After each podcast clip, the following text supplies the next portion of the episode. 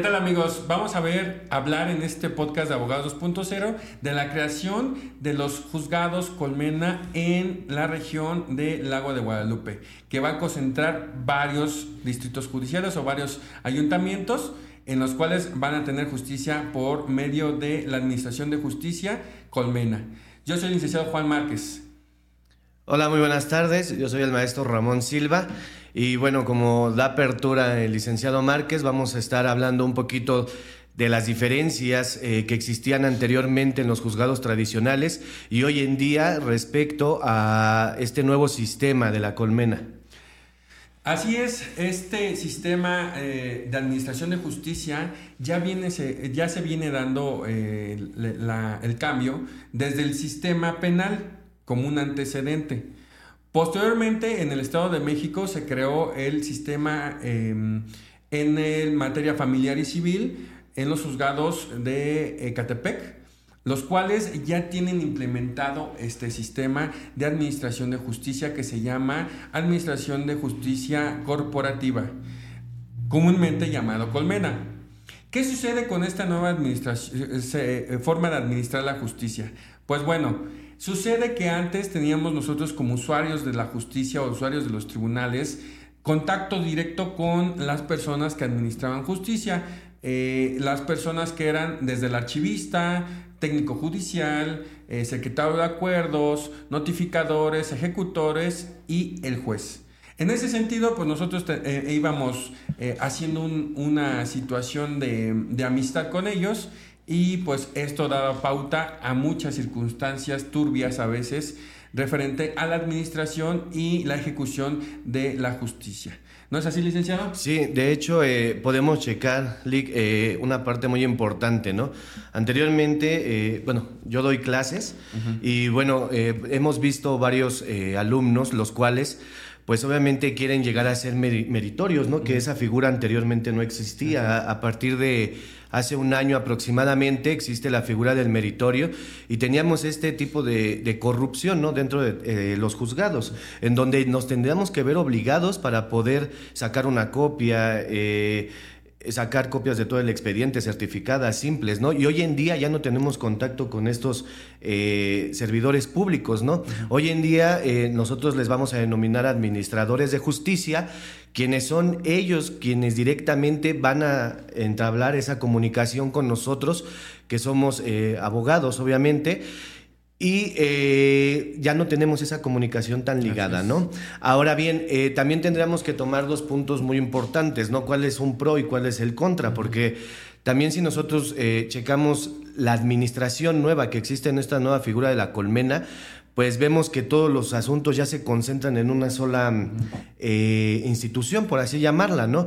En donde, pues obviamente la carga de trabajo es excesiva y hay veces que en un momento dado los términos pues podrían ser un poco más amplios. Así es. E, en ese sentido, la justicia actualmente se ha tornado ya eh, más imparcial a través de este mecanismo que ha implementado la nueva administración eh, del Poder Judicial a través de el em, eh, presidente del tribunal, Ricardo Osorio Cuellar y que ha impulsado este, estos cambios. Bueno, ya el impulso viene desde hace años, pero ya el cambio viene estableciéndose con esta este nuevo presidente del tribunal y eh, el día de ayer, 18 eh, de no, el 17 de agosto del 2023, inauguró junto con el eh, gobernador del estado, Alfredo del Mazo, la nueva ubicación de los tribunales Colmena en el lago de Guadalupe, los cuales van a concentrar los siguientes municipios, Coyotepec, Huehuetoca, Melchorocampo, Teoloyucan, Tepozoclán, Tultepec, Tulticlán, Cuautitlán y Cuautitlán Izcalli.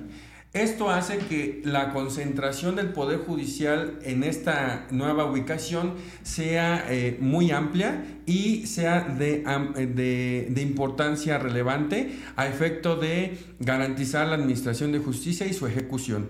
Es en ese sentido que eh, se plantea que obviamente ya más distritos judiciales vayan teniendo este tipo de tribunales para eh, que esta nueva forma de administración de justicia eh, no es, no es eh, legalmente establecido esto, cabe aclarar, es de forma em, práctica que se está administrando esta situación.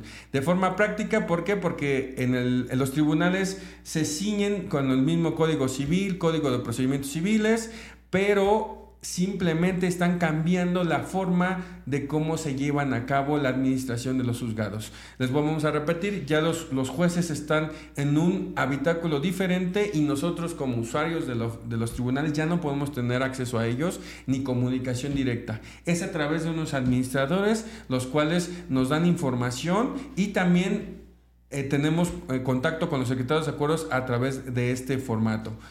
Así también con los notificadores. Había muchos trucos que antes como abogados eh, se podían efectuar. Ahora ya están cerrados todas esas, eh, eh, algunas de esas oportunidades.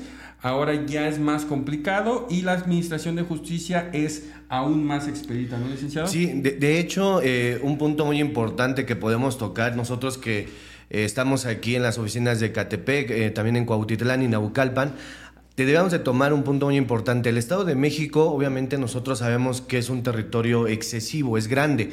Por lo tanto, los distritos judiciales quedaban un poco retirados, ¿no? A nuestro alcance eh, para nosotros poder tener una movilidad muy rápida. Sin embargo, hoy en día, un pro que también veo dentro de lo que es eh, este nuevo sistema de justicia de la colmena, pues bueno, es que todo va a estar concentrado en una sola localidad judicial. Por lo tanto, pues este, ya no va, vamos a tener que eh, hacer desplazamientos muy amplios y todo eso, ¿no? Innecesarios. Ahora también hay algo muy bueno que se viene, ya está vigente, recuerden que es el Código Nacional de Procedimientos, civiles. y de la Familia, en donde pues ya prácticamente la administración de justicia se está modernizando, ¿no? ¿Qué quiere decir este código? Que pues obviamente ya vamos a, a, poder llevar a cabo cualquier procedimiento en cualquier entidad federativa del país y esto pues también es un gran apoyo para nosotros los litigantes, ¿no?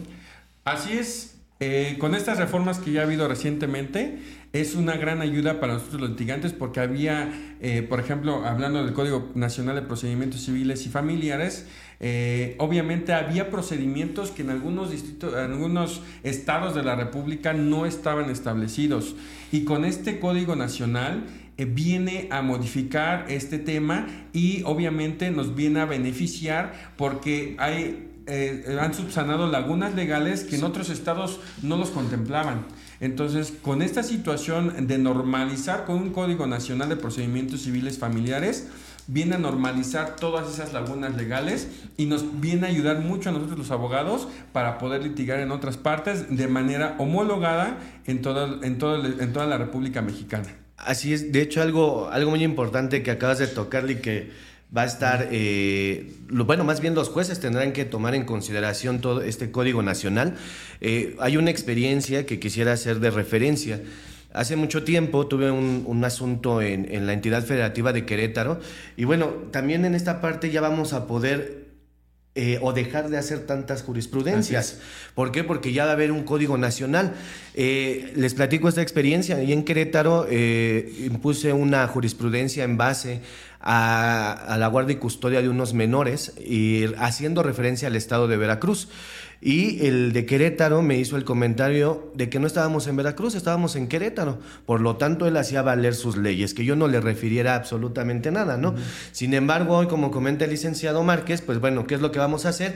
Que todo eso se va a unificar y hoy en día, pues vamos a tratar, no, bueno, no vamos a tratar, Hoy en día y a partir de que ya entre en vigor este Código Nacional, todo va a ser debidamente fundamentado con la ley y no vamos a tener que tomar en consideración eh, razonamientos lógicos y cronológicos referente a una, a una jurisprudencia.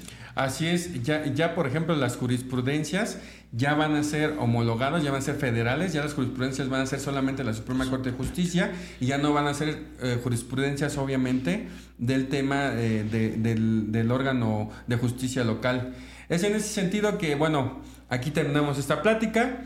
Recuerden seguirnos en, redes sociales, en YouTube, en, Spotify, en TikTok, en Instagram, para que sigan nuestro contenido y sigamos nosotros eh, subiendo em, material de la justicia para que ustedes lo entiendan. Nos vemos para próximos videos. Soy el licenciado Juan Márquez.